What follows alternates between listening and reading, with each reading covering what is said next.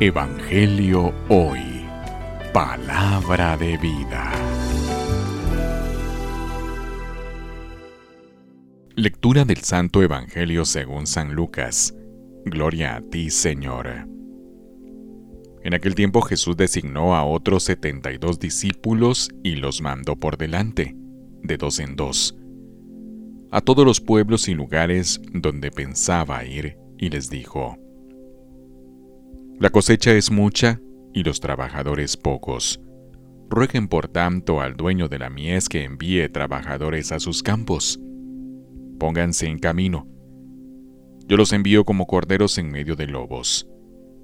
No lleven ni dinero, ni morral, ni sandalias, y no se detengan a saludar a nadie por el camino.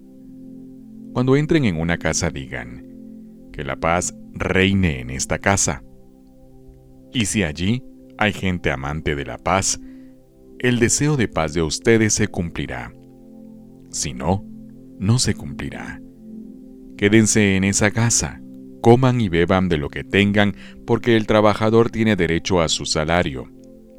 En cualquier ciudad donde entren y los reciban, coman de lo que les den. Curen a los enfermos que haya y díganles, ya se acerca a ustedes el reino de Dios. Palabra del Señor. Gloria a ti, Señor Jesús.